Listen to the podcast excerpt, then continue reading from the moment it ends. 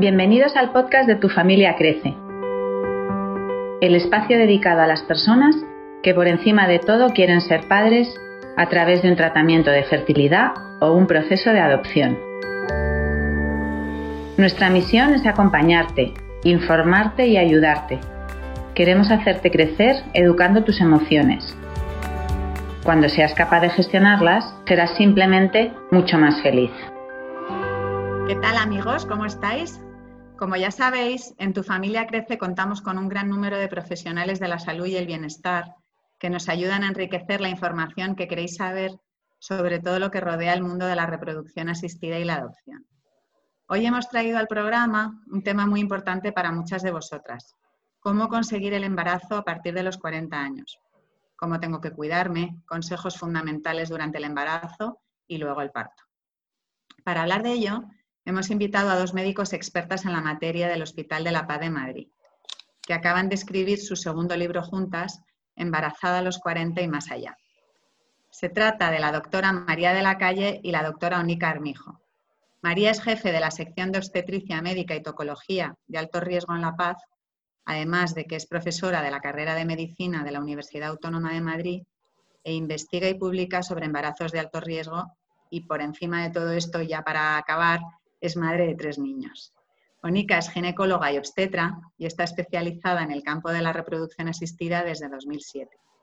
Es también profesora en la Facultad de Medicina de la Autónoma de Madrid del Máster de Reproducción Humana de la Universidad Complutense. Participa en varios proyectos de investigación y publica en diversas revistas especializadas. Onika también es madre de tres niños que son una, monada. Bienvenidas, bienvenidas a, tu familia Crece. Bueno, qué alegría por fin poder teneros eh, aquí en tu familia Crece para hablarnos, eh, para conoceros un poquito más, porque muchísima gente que nos escucha eh, ya sabe quiénes sois, pero, pero hoy en especial para poder hablar de, vuestro libro, ¿no? Porque tenemos un montón de, personas que, están deseando saber un poquito más. Entonces, para empezar, nos gustaría saber qué os llevó a escribir un libro para este colectivo de, de mujeres de más de 40 años. Bueno, yo creo que veíamos una necesidad, ¿vale? Cada vez hay más mujeres que acuden a nuestras consultas con esa edad y andan un poco perdidas eh, para saber qué técnicas son las que más les convienen para quedarse embarazadas y, luego de cara al embarazo también explicarle un poco los, los riesgos que pueden tener o no y cómo enfrentarse a ese embarazo. Sí, eso es. O sea, cada vez es un grupo más grande de pacientes que se quedaban un poco apartadas de todo lo que eran los libros habituales, tanto de reproducción como de embarazo. Entonces creímos que había que cubrir ese hueco, porque quizá de reproducción sí que en el momento que nos pusimos a, indagar vimos que había alguno más, pero luego ya lo que era el embarazo, pues eh, esto ya no había prácticamente nada. Entonces pensamos que además lo ideal era el antes y el durante. Claro que sí. Mm. Y, en relación con esto que comentáis, ¿qué, perfiles de, personas de 40 años vienen a consulta? Perfiles eh, vienen desde mujeres solas, ¿vale? Que están deseando la gestación, parejas heterosexuales, parejas homosexuales, eh, segundas parejas. O sea que tenemos un poco de todo. Un poco de todo. Y sí, luego son muchas mujeres que como ya os podéis imaginar, que, han ido postergando su maternidad dando prioridad a su vida profesional, a, tener pues una solvencia económica y ya pues como ayer me decía a mí una, dices que ya cuando me quise dar cuenta tenía 40 años, sin haberlo yo casi ni, ni planificado. Entonces pues es verdad que la vida pasa muy rápido y uno ahora se embarca en otros proyectos y parece que como se encuentra muy bien físicamente o, mentalmente, pues también el, aparato reproductor va a acompañarle. Y no, aparte de, todo ese perfil que ha dicho Anita. Claro, yo creo que cada vez es más habitual eso, ¿no? El, decir, uy, va, de repente, o sea, pero que tengo casi 40 o, que estoy ya en los 40 y que, y que no he empezado con este tema y, el tiempo no va a, mi favor, la verdad. Entonces, yo creo que sí, que seguramente que, que, que, ahora hay muchas más, más mujeres en, eh, con esas edades que antes, ¿no? Que, que, ahora es mucho más habitual encontrarse con estos casos. Y, bueno, por mi experiencia, ¿no? En, eh, yo pues me hicieron varios tratamientos de fertilidad y tal, eh, y ahora investigando, actualizándome, y, igual que Ángela, nos hemos dado cuenta que habláis en, en vuestro libro de lo que es el, el diagnóstico genético preimplantacional. Eso en nuestra época no se hablaba y, entiendo que ahora, sobre todo para este tipo de, este colectivo de mujeres, eh, es algo nuevo que ayuda ¿no? a, a, conseguir más embarazos. Contarnos un poquito en qué consiste. Bueno, hay que decir que esto es una técnica que no se realiza en la medicina pública en mujeres añosas. Estamos hablando de mujeres añosas por encima de los 40, podemos dejarlo ahí. aunque, ese, eh, aunque ese apelativo, Nica, yo, yo ya dije que y no les gusta, nada. nada. Nada, nada, es feo. La palabra, sí. es feo. Pero bueno, consiste el diagnóstico genético consiste en hacer una biopsia, coger un trocito del embrión una vez fecundado, con lo cual se tiene que hacer mediante técnica de fecundación in vitro, mm. y analizar si es cromosómicamente normal. Entonces no es al 100% efectiva, pero sí que tiene una efectividad muy alta, de en torno a un 99%, para asegurarte que ese embrión que se va a transferir, eh, bueno, pues es un embrión cromosómicamente normal, aunque no exime de que pueda tener otro tipo de malformaciones en su desarrollo que no hagan que el embrión no sea cromosómicamente anormal, ¿vale? Pero te ayuda a seleccionar aquellos embriones eh, que, imaginaros que hemos obtenido 10, pues a lo mejor 8 son cromosómicamente anormales y 2 son normales. De esa manera evitamos muchas eh, transferencias fallidas de embriones en mujeres de esta edad que tienen más riesgo de tener embriones cromosómicamente anormales. Oye, y de la mano de esto, eh, ¿en qué día se hace la, biopsia al embrión? Eh, ¿Una vez que ya se ha fecundado? ¿Justo pues antes de implantarlo o cómo se suele hacer? La tendencia actual es a realizar la biopsia en día 5, ¿vale? Porque ahí ha cambiado, eso ha cambiado, ¿no? Sí, También. sí, ha cambiado, antes se hacía en día 3, en el que se cogía una o dos células, porque el embrión ahí en ese momento suele tener en torno, imaginaos, entre 6 y 8 células, y ya en día 5 ya no es unicelular, sino que son muchas células, de forma que ya pueden coger un fragmento y se aseguran un menor daño del embrión. ¿vale? Lo que pasa es que luego ese embrión lo tienen que congelar, no lo pueden eh, transferir de ese ciclo. Justo, eso es lo que te iba a preguntar. Eh, si ese embrión, que se supone que es bueno y por eso se le va a hacer la biopsia, eh, si sufre, claro, sufrirá algo, supongo, al, hacerle la biopsia, ¿no? bueno, eso es un poco controvertido, ¿vale? Hay publicaciones que dicen que es inocuo y que sí que aumenta las posibilidades eh, de éxito, pero hay trabajos que dicen que, claro, es un daño que estás realizando al embrión y aunque tiene una capacidad de recuperarse, bueno, pues hay publicaciones que dicen que hay que tener, o que ojo, que no es mm, inocuo esta técnica, que algo, claro, dañas al embrión. Y un efecto secundario, por decirlo así, ¿verdad, Única? Que luego vemos nosotros en las consultas de obstetricia es que al esperar tanto, pues eso favorece muchas veces la división de, ese ah. blasto y entonces por eso vemos embarazos gemelares en pacientes que a priori solo les habían transferido uno, porque se produce la herniación de esa membrana pelúcida.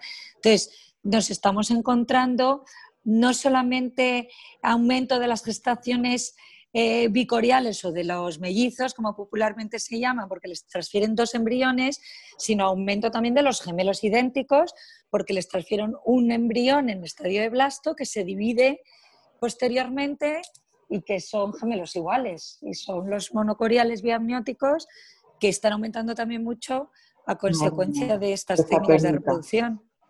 Muy interesante pues todos estos datos. Sí, sí. Hablando de, embriones, otra, otra, cosa que nos ha llamado la atención, que habláis en vuestro libro, es eh, ese capítulo que le dedicáis a la donación y adopción de embriones, que para este tipo de familias eh, es una gran opción hoy en día.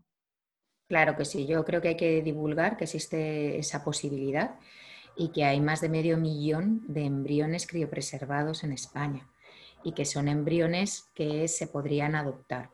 Bien es verdad que la madre tiene que haber tenido menos de 35 años cuando se haya fecundado ese embrión, ¿vale? Eh, pero, pero, es una técnica mucho más económica para la pareja. Es verdad que no se activa al 100%, tiene en torno a un 30-40% de posibilidades de éxito por cada embrión que te transfieren, pero es una opción para las familias. Igual que adoptas un niño cuando ya ha nacido, pues tú lo adoptas previamente, lo cuidas dentro del útero, le aportas bueno, pues muchas cosas y además se sabe que ahí, además la madre no solamente lo está llevando, sino que le aporta también la activación y desactivación de determinados genes, que se llama epigenética, y se ha visto que también eso tiene una repercusión en ese niño. Sí, debíais eh, de alguna manera darle un poco más de bombo y platillo a esto, porque creo que es totalmente desconocido. Por parte de la Sociedad Española de Fertilidad vamos a iniciar. Sí, y de, los pacientes, eh, los padres que están sin niños, yo creo que, es precioso la posibilidad. Sí, lo que pasa es que también eso crea también un conflicto interno para muchos papás. O sea, si ya el hecho de hacer un tratamiento con, óvulos de donante o con semen de donante, ya eso pues también eh, pues le, revuelve mucho y, les crea muchas dudas y luego durante el embarazo siguen dándole vueltas, pues imaginaos ya lo que es un embrión entero, donde no hay ni células del padre ni células de la madre. Entonces, y luego que, pues... Que las parejas a veces no quieren donar esos embriones, claro, o sea, tienen que ser parejas que decidan que los quieren donar, que luego tampoco es tan fácil. Bueno, de todas maneras no deja de ser una opción, unas opciones que antes no existían y que ahora pues para muchas en mujeres que, a lo mejor en un momento eh, pues eh, pensaron cuando eran jóvenes por alguna enfermedad o lo que sea que no iban a poder serlo y, sin embargo pues ahora con esta, estas opciones que antes ni se planteaban pues oye eh, por mucho que sí que haya que pensarlo y que obviamente pues pues no es una decisión fácil pero bueno son más opciones que antes no existían y, y bueno, es un avance. Un avance, efectivamente. sí. Mm. Mm. Claro que sí. Gracias a todas estas técnicas, muchas mujeres consiguen ser madres. Y entonces es un deseo que se ve cumplido y que hace años no, podía ser. Claro, por eso. Mm. Oye, eh, antes os hemos preguntado sobre los perfiles de mujeres de más de 40, pero en la segunda parte del libro que tengo aquí eh, eh, también hacéis hincapié o comentáis, vamos, los diferentes tipos de, los modelos de familia con los que hoy en día pues os encontráis, que supongo que eso también habrá cambiado, ¿no? Habrá evolucionado. ¿Nos podéis hablar un poquito con qué diversidad os encontráis de familia? Sí, bueno, y es un, poco lo que comentábamos antes. Hay, hay segundas parejas que, vienen, que, que, se vuelven a embarazar, hay, hay familias monoparentales, muchas mujeres solteras, mujeres eh, lesbianas también que vienen, o sea, los modelos han cambiado, incluso pues, alguna que se le ha muerto un hijo previo y que luego pues desea después de varios años volverse a quedar embarazada, realmente que si ahondas te encuentras con todo tipo de, parejas que se salen un poco del estándar habitual. Bueno, y luego, pues, pues muchos son también padres primerizos, también ambos que han superado los 40 años. Qué interesante para, para vosotras evolucionar en esta evolución. O sea, quiero decir que estar, en primera línea de, ah, evolucionar, todos estos cambios sociales. Sí, y acompañar. Y como yo les digo, yo no vengo aquí a juzgar a nadie. O sea, yo, cada uno hace con su cuerpo, con su vida también lo que quiere y sabe el momento en el que a lo mejor pues ha sido más oportuno y una vez que, que vienen embarazados, pues pues es acompañarle. Nosotros, desde luego, Onica en un periodo previo y nosotros en un periodo que tiene un principio y un final, que son nueve meses. Afortunadamente, nuestra especialidad acaba cuando el bebé ha nacido. Y, bueno, y, para eso estamos para apoyarles durante todo ese trayecto. sí, doy, fe de ello, doy fe de ello para que sepa la audiencia que yo tuve la suerte de tener a María y a Onica hace diez años. O sea que, quien vaya por la paz seguro se las cruza en algún momento. Oye, relacionado con esto que hablábamos, ¿qué tasa de embarazo eh, estáis ahora eh, teniendo en, este tipo de, edad, o sea, a los 40 años, 40 y más? Es que hay que diferenciar mucho eh, cuando se utilizan los óvulos de la propia paciente de 40 años que cuando se utilizan óvulos donados. Cuando se utilizan los óvulos de la propia paciente, las posibilidades de gestación son menores, lógicamente, porque nuestros ovocitos son de peor calidad y probablemente estamos hablando de en torno a un 10-5% de una tasa de éxito con cada ciclo a partir de los 40. Y esto va decayendo conforme van cumpliendo la paciente 41, 42, 43, así. Eh, si utilizamos óvulos de donante, lógicamente son óvulos más jóvenes, con menos alteraciones cromosómicas y la posibilidad de gestación es de alrededor de un 50-60% cada vez que se transfiere un embrión de óvulos donados. Mm. Ok. O sea, bastante alto para... Claro. y, bueno, supongo que para, eh, siguiendo con esta, este rango de, edad ¿no? del que habláis en vuestro libro, es muy importante, porque también habláis mucho de ello, eh, la alimentación, ¿no? Hacéis mucho hincapié en, cuidar esa alimentación y nos están pidiendo en eh, nuestra audiencia que nos habléis un poquito, eh, que nos deis algún consejo, ¿no? aparte de pues, lo normal de, llevar una vida saludable, comer, no sé, más, no sé, algo, que nos digáis alguna, nos deis alguna indicación, aunque no sea una fórmula mágica, pero bueno, ¿qué es, es lo, que, lo que soléis decir?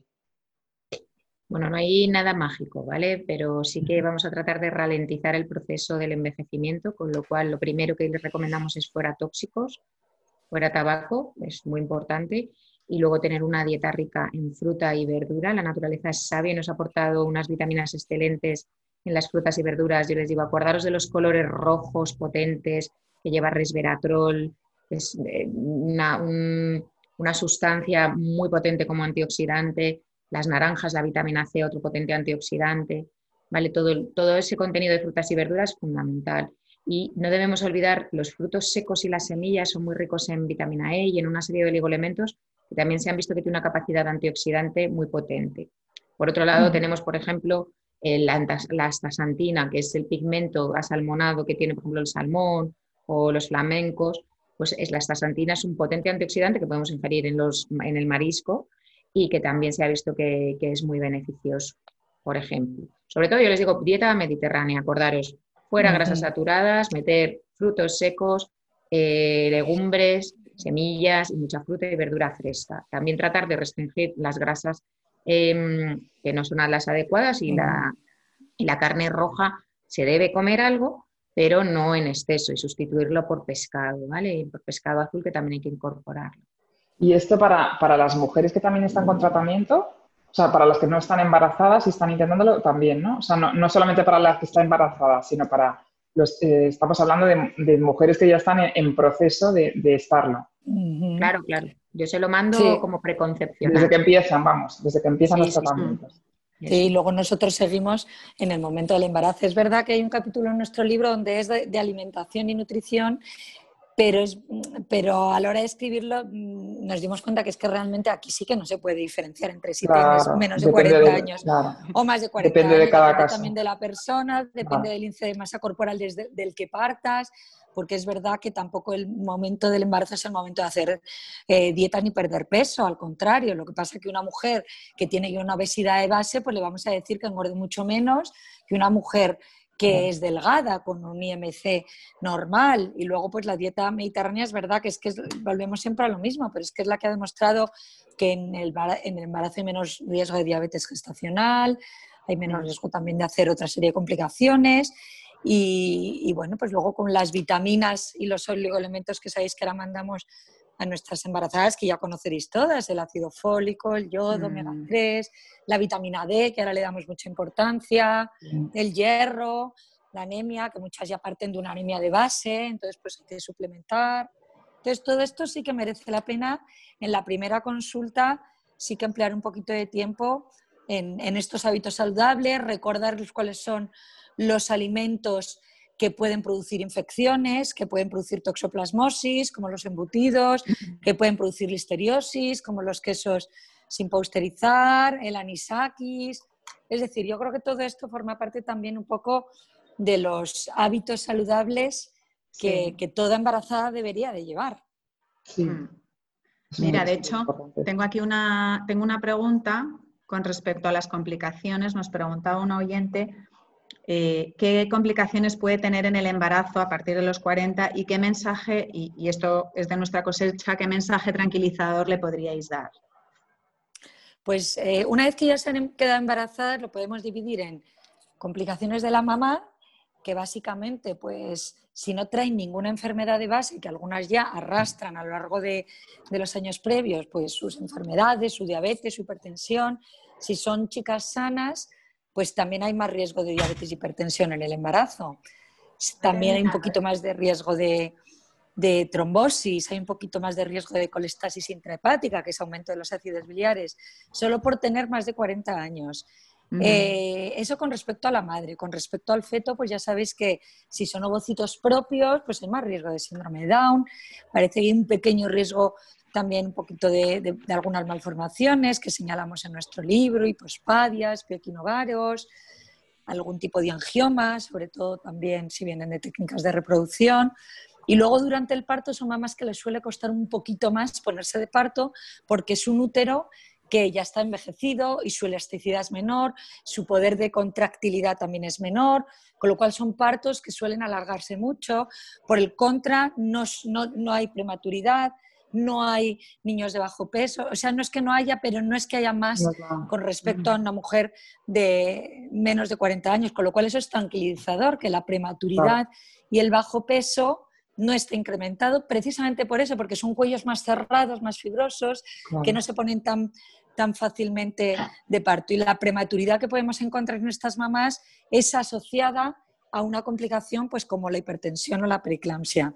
Entonces yo creo que, que a esos niveles pues, pues sí que hay que explicárselo muy bien y para el riesgo de síndrome de Down pues haré pruebas también eh, genéticas más específicas. Pero si, si es con un óvulo de donante pues ese riesgo ya ha desaparecido.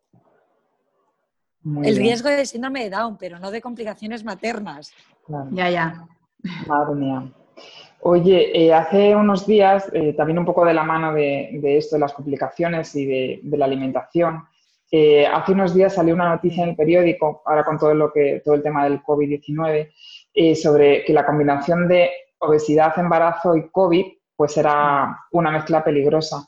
¿Qué nos podéis decir sobre esto? Porque de esto también nos están preguntando, ¿no? Hay pacientes obesas que, están embarazadas y de repente pues han contraído el virus. ¿Qué nos podéis decir? A ver, la obesidad no es un factor de riesgo para tener el COVID. La obesidad es un factor de riesgo para tener complicaciones una vez que te has infectado por el COVID. Y eso da igual que estés embarazada o no. Y es verdad que nosotros hemos tenido varias pacientes en la UCI y, justo eran pacientes obesas. Entonces, pues ese es el mensaje que hay que transmitir.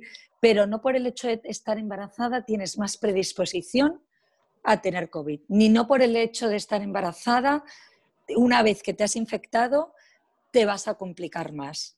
Entonces, bueno, nosotros llevamos unas 200 embarazadas en el Hospital de la Paz con COVID desde que empezó la pandemia en marzo y, hay algunas pues que han ido que han ido francamente mal, pero era porque tenían o enfermedades asociadas o tenían obesidad, pero la gran mayoría han ido bien y sobre todo el mensaje tranquilizador es que no se ha visto ningún caso de transmisión al feto. Nosotros le recogemos en el momento del parto la sangre de cordón umbilical y el líquido amniótico y hasta ahora todas las muestras recogidas han sido negativas, en ninguna se ha visto coronavirus, con lo cual ese mensaje también tranquiliza mucho. muy importante que y cada vez también conocemos más el funcionamiento y cómo es el tratamiento. Por ejemplo, la hidroxicloroquina ya sabemos que nos sirve para este virus. Sin embargo, todas nuestras mamás embarazadas de COVID les ponemos heparina para evitar trombos, que es lo que sí que les complica y les mata. Ya. Sí, sí, no, pero es lógico que también que haya una cierta tensión con el COVID eh, en el aire, ¿no? Cuando ya eres portador de un bebé, pues eh, tiene lógica y el artículo estaba bastante bien enfocado en la línea como lo, como lo estás explicando, María. ¿Sabes? Un poco, un poco poner en alerta a la gente, pero, pero sí... Tranquilizando. Mm, mm. Quien quiera leer, bueno, eh, al final en, las notas del podcast pondremos el, artículo, ¿no? Por si alguien quiere, quiere leerlo. Mira, al final, al final del libro eh, dedicáis un espacio a hablar de los beneficios a largo plazo de la maternidad tardía. Mm. Comentarnos un poco, porque esto nos, gustó mucho. A las dos. Sí, pues porque es verdad que, queríamos terminar también con un mensaje muy positivo y, lo que han visto muchos estudios, ya no solamente es por la experiencia que podemos tener de las mamis que llevamos, sino por los estudios que hay realizados en estas mujeres, pues se demuestran que, que un poco también por ese perfil de los padres, que, que son perfiles de, de, padres que tienen mucho interés en, en, llegar a ese proceso y en llegar a criar a sus hijos, pues son padres mucho más entregados, llegan con una estabilidad económica, lo que les permite darle pues quizá una mejor educación, mayor probabilidades de realizar actividades extraescolares, son niños que reciben menos castigos porque describen padres con más paciencia, con más equilibrio emocional, incluso son niños que, que han descrito mayores potenciales luego a nivel de estos rasgos que ahora se describen como altas capacidades. Y es muy curioso porque quizá ahí la epigenética que contaba Onika pues tiene mucho que ver. Se eh, adquiere la maternidad con mucha más madurez, con mucha más serenidad, con mucha más responsabilidad. Quizá eso también influye desde, desde el momento que la mamá está gestando. Para nosotros ahora lo que se llama la programación fetal, que es todo lo que una madre puede aportar a su hijo antes de nacer, tiene mucho, mucho que ver con la epigenética y el hecho de que una madre se cuide, el hecho de que una madre se dedique tiempo a sí misma. Eh, pues en estas madres un poco más mayores, pues parece que, que, está más demostrado y que luego también pues son niños que demuestran pues mayor equilibrio emocional, con lo cual es muy, muy interesante. Y luego también hay otro reportaje que dice que como el embarazo es un desgaste físico para el cuerpo, las mamás que se embarazan más tarde llegan mejor a la tercera edad y la mortalidad incluso disminuye. La supervivencia eh, es mayor de esperanza de vida en madres que se quedaron embarazadas más tarde. Entonces, Qué correlaciones más curiosas, sí, sí, sí. Sí, pues buenísimo, buenísimo que nos quedemos con esta, con esta idea, con este mensaje de la, de la doctora, mm. porque, porque la verdad es que, bueno, pues que para todas estas mujeres, ¿no? Que, oye, pues también tendrán sus miedos por meterse en, esta, en este rango de edad y, bueno, pues tener estos, este mensaje es muy tranquilizador, estoy convencida. Así que, bueno, pues ya termina nuestro tiempo. Eh, antes de finalizar, quiero emplazar a, nuestra querida audiencia que, a que compréis, por favor, el libro. ¿eh? Y aquí lo tenemos Ángela y yo, que las dos... Súper interesante. las dos somos madres eh, también. Eh, y bueno, pues eh, por supuesto tenéis que seguir comprando las que no lo tengáis, ¿vale? Que este libro de estas dos Master and Commander de, la ginecología y la obstetricia, embarazada a los 40 y más allá, que sabéis que es de la editorial Arco Express. Y bueno, pues que está en Amazon y, que lo tenéis que tener, ¿vale? Se lee fenomenal y seguro que resuelve muchas dudas de las que surjan. Así que... Lo tenéis en ebook también, ¿eh? También, pues mira, ah. Pues muy fácil, eso también fenomenal. Más, muy útil. muy útil, sí.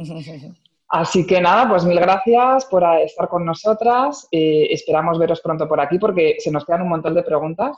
¿eh? Es un tema que nos apasiona y, que, y bueno, que estoy segura que, que volveremos a teneros por aquí para seguir haciendo más preguntas. Muchísimas gracias y, hasta pronto. Mil gracias. Muchas gracias.